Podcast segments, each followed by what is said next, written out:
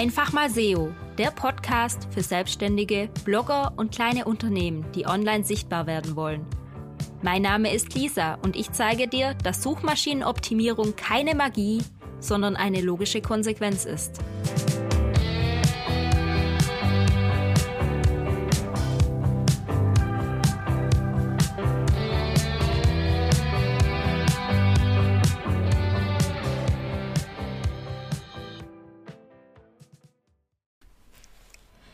Es ist wieder Montag und montags gibt es bei mir immer eine neue Podcast-Folge. Herzlich willkommen dazu. Heute möchte ich mit dir über ein cooles, kostenloses Tool reden, wie letzte Woche schon. Das kommt auch von Google und nennt sich Google Suggest. Also die Autocomplete-Vervollständigung von Google bei den Suchanfragen. Du kennst es sicher, dass du etwas googelst und dann kommen da irgendwelche Vorschläge von Google. Meistens klickt man dann drauf, weil man das Gefühl hat, Google weiß schon, wonach man suchen könnte oder suchen möchte. Und dann spart es nochmal ein paar Tipps auf der Tastatur. Ja, ich nutze das total gerne, diese Autovervollständigung von Google. Und die ist tatsächlich meiner Meinung nach auch SEO-relevant, beziehungsweise die kann uns unterstützen, besseren Content zu schreiben und auch die Zielgruppe besser einzuschätzen. Nochmal ganz kurz, wie funktioniert dieses Google Suggest? Das wird übrigens intern bei Google als Google Autocomplete, also Autovervollständigung benannt. Ähm, dieses Google Suggest funktioniert im Normalfall automatisch. Das heißt, du suchst etwas bei Google und dann kommt automatisch schon ein paar Vorschläge, die du direkt mit eingeben kannst, die du direkt vervollständigen kannst. Und ähm, ja, kannst eben dann direkt weitere Suchbegriffe suchen. Such, äh, die Suchmaschine schlägt dir in dem Fall Suchbegriffe vor, die interessant zu deinem Thema sein können, die gerade aktuell oft gesucht werden, das heißt auch so Trendthemas oder wo auch die Suchmaschine denkt, ähm, das passt jetzt einfach zu diesem Thema, zu deinem Suchverhalten, zu dir. Ich meine, Google hat ja sehr viele Informationen über dich, auch wenn wir das vielleicht nicht unbedingt immer möchten. Ja, zum einen bekommst du als Nutzer dadurch Inspiration, was du noch suchen kannst, und zum anderen bekommst du auch einen Überblick über das, was gerade aktuell so gesucht wird, also solche Trendthemen eben. Manchmal werden auch keine Suchbegriffe mit automatischer Vervollständigung angeboten. In diesem Fall gibt es vielleicht einfach zu wenig Suchvolumen auf diesen Suchbegriff oder der Suchbegriff ist gerade noch recht neu und der Algorithmus muss den erst mit einpflegen und das kommt dann in Zukunft. Das kann man natürlich auch für SEO verwenden, also Google Suggest indem man einfach mal ein paar Suchbegriffe oben eingibt oder sein Hauptthema oben eingibt und schaut, wonach eigentlich noch gesucht wird. Ich finde das persönlich immer ganz hilfreich, weil ich mir damit zum Beispiel meine Struktur von Beiträgen gut erstellen kann. Da weiß ich schon, wofür die Leute sich interessieren und kann mit einem Beitrag alles zu diesem Themenkomplex mit abdecken. Das ist immer ganz interessant, weil es oft nicht immer ähnliche Suchbegriffe sind, also ähnliche Worte oder ähnliche Wortfindungen, sondern oft auch ähnliche Themen, die zu einem Themenkomplex führen oder die Unterbegriffe von einem Thema sind. Und dadurch kann ich meine Beiträge immer ganz gut gliedern und habe da noch so ein bisschen Variation mit drinne, sowie tiefergehende Informationen. Oder eben auch Themen, die noch dazugehören. Da kann ich einfach so viel es geht mit abdecken. Da gibt es dann auch noch, wenn du mal was in der Google-Suche suchst, diese häufig gestellte Fragen. Die gehören meiner Meinung nach auch ein bisschen zu Google Suggest. Und da geht es eben auch darum, wonach fragen Nutzer am häufigsten. Ja, also wie gesagt, für tolle Strukturen, für tollen Content eignet sich Google Suggest wunderbar, kann ich voll empfehlen, nutze ich gerne und es ist eben kostenlos und liefert echte Daten von echten Nutzern. Wie auch schon in der Folge davor, die Google Search Console, nur eben jetzt nicht bezogen auf deine Webseite, sondern aufs Internet allgemein. Die Suchvorschläge entstehen übrigens, wenn ein Thema oft gesucht wird, also wenn ein Suchbegriff oft in die Google-Suche eingegeben wird, dann denkt Google, dass das gerade aktuell relevant ist und dann wird es auch anderen vorgeschlagen. Und wenn etwas gerade aktuell ist, zum Beispiel auch in News kommt und so, dann wird es sicher auch noch mit reingespielt. Google ist eine Relevanzmaschine, Suchmaschine, Relevanzmaschine und alles, was relevant scheint, bietet Google an. Und darum, ich erwähne es nochmal, weil da kommen wir gleich zu sprechen, alles, was oft, häufig, aktuell gesucht wird, wird auch in der Autovervollständigung mit angeboten. Und da kommen wir jetzt zu einem nächsten Thema, nämlich das Thema, worum ich eigentlich diese Podcast-Folge heute mache. Und zwar habe ich heute Morgen von einem Kunden eine E-Mail bekommen mit Hey Lisa, ich habe hier eine E-Mail bekommen, was hältst du davon?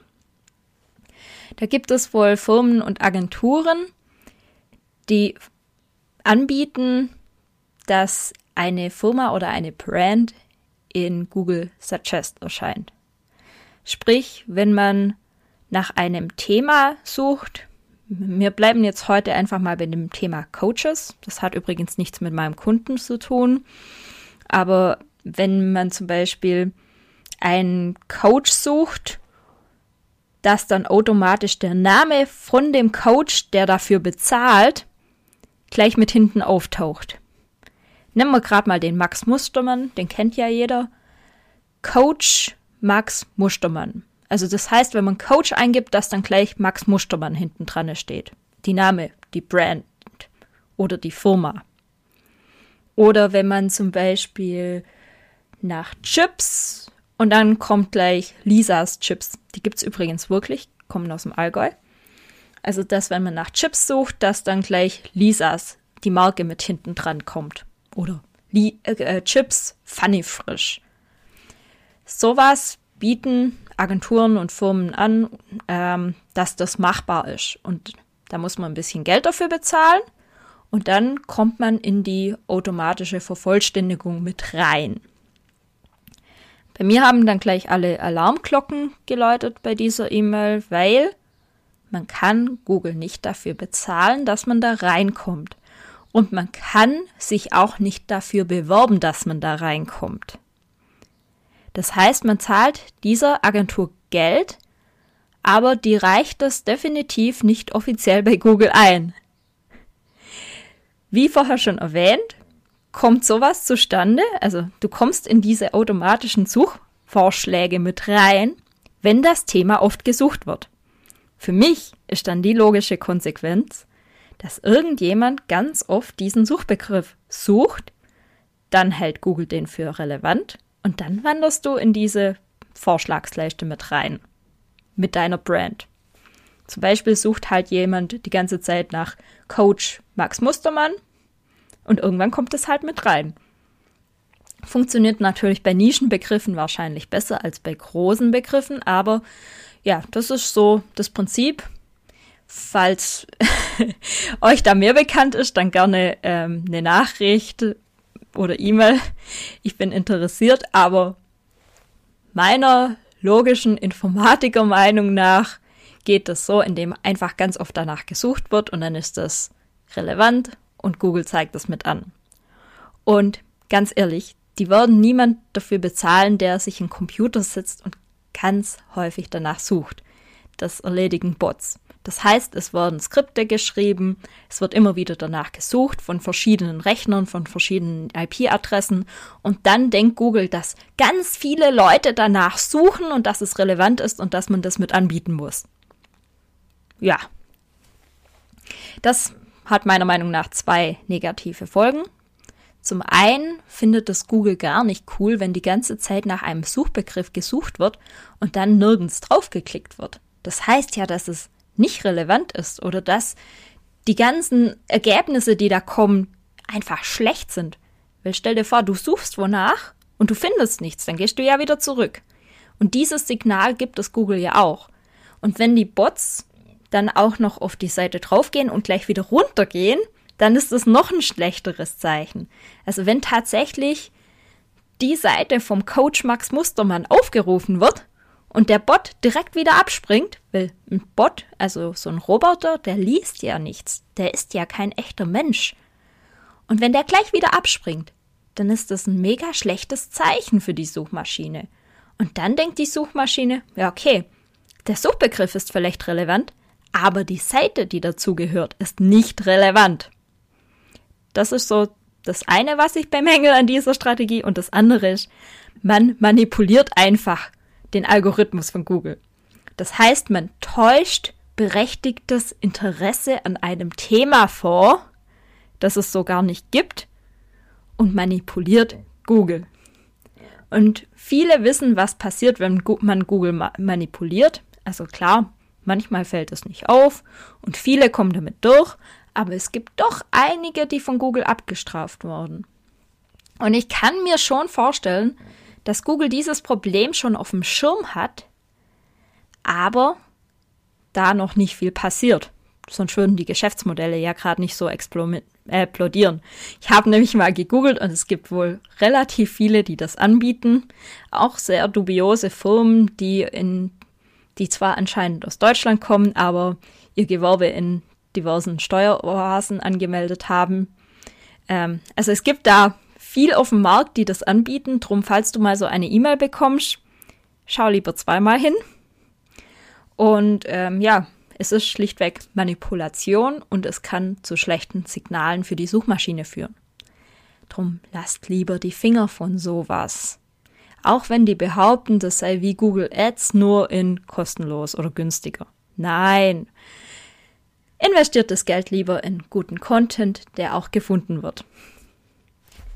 Ja, das waren mein Senf zum Montag.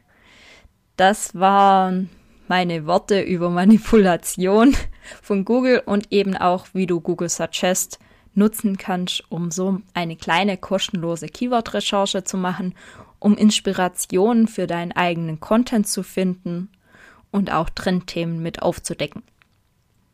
Ich wünsche dir einen schönen Start in die neue Woche und bis zum nächsten Mal. Deine Lisa